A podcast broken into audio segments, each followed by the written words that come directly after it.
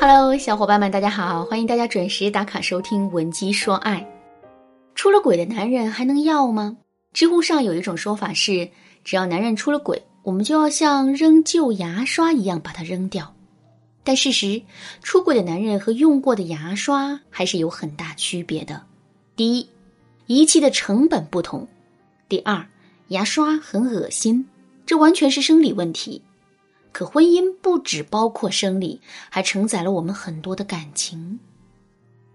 随后，我又用学员小米的案例给大家讲述了一个道理：在面对男人出轨这件事情的时候，我们当然要有理性上的考量，但是我们也一定要尊重自己真实的感受。说到这儿，我们又提到了一个新问题：如果男人出轨被拆穿之后，既不愿意主动承认错误，也不愿意回归家庭，这个时候。我们又该怎么办呢？下面我来教大家三个方法。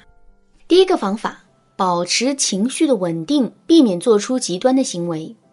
发现老公出轨的证据之后，很多姑娘都会过不去心里那道坎儿，所以他们会各种跟自己的老公大吵大闹，甚至还会在情绪的作用下做出一些极端的事情，比如。把老公出轨的消息弄得人尽皆知，用自残的方式恐吓男人回归家庭，或者是用暴力打击小三等等。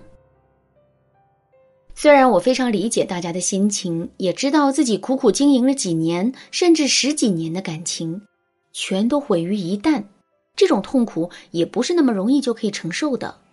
但我还要告诉大家，基于自身情绪的肆无忌惮的打击和报复。非但不利于我们解决问题，还会把事情弄得更加糟糕。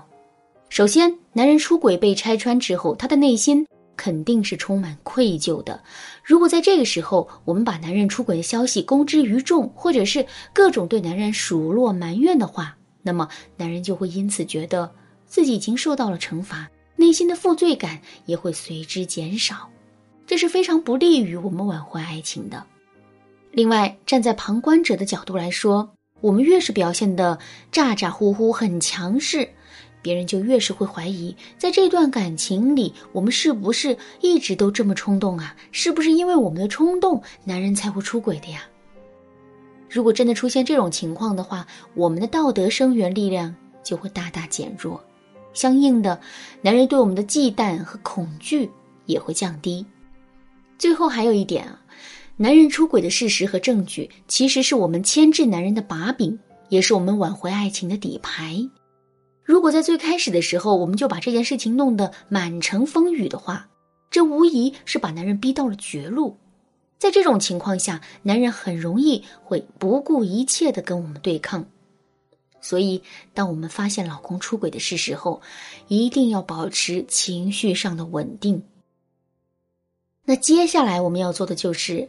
第一，搜集并保留证据；第二，以和平的态度跟男人进行一次促膝长谈，确切的搞清楚男人出轨的主要原因；第三，时刻保持镇定，不要流露出任何的情绪，更不要给男人提任何的要求。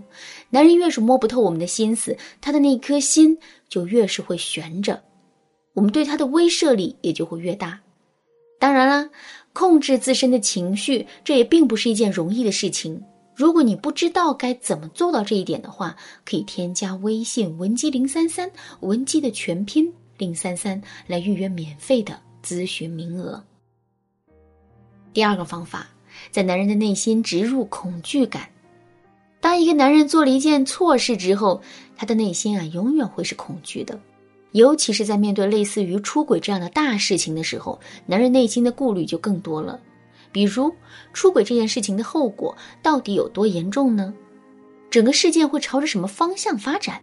最终又该如何收场呢？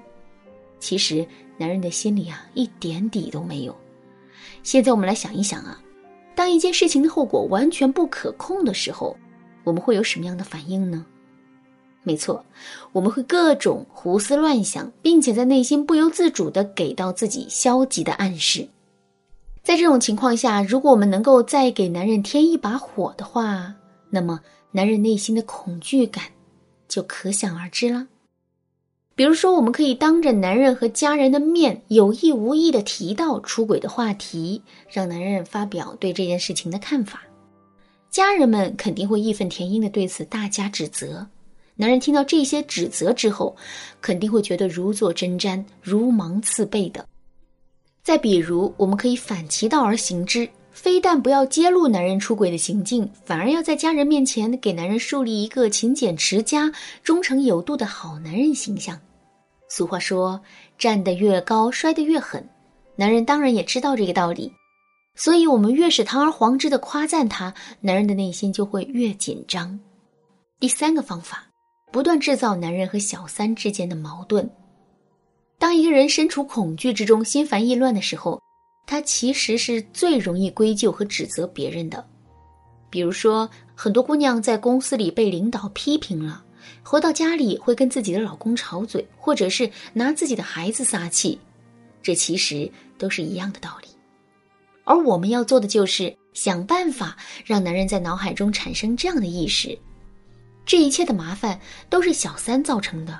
如果没有小三的勾引，自己就不会出轨；如果自己不出轨的话，这一切的问题都没有了。那怎么才能达到这种效果呢？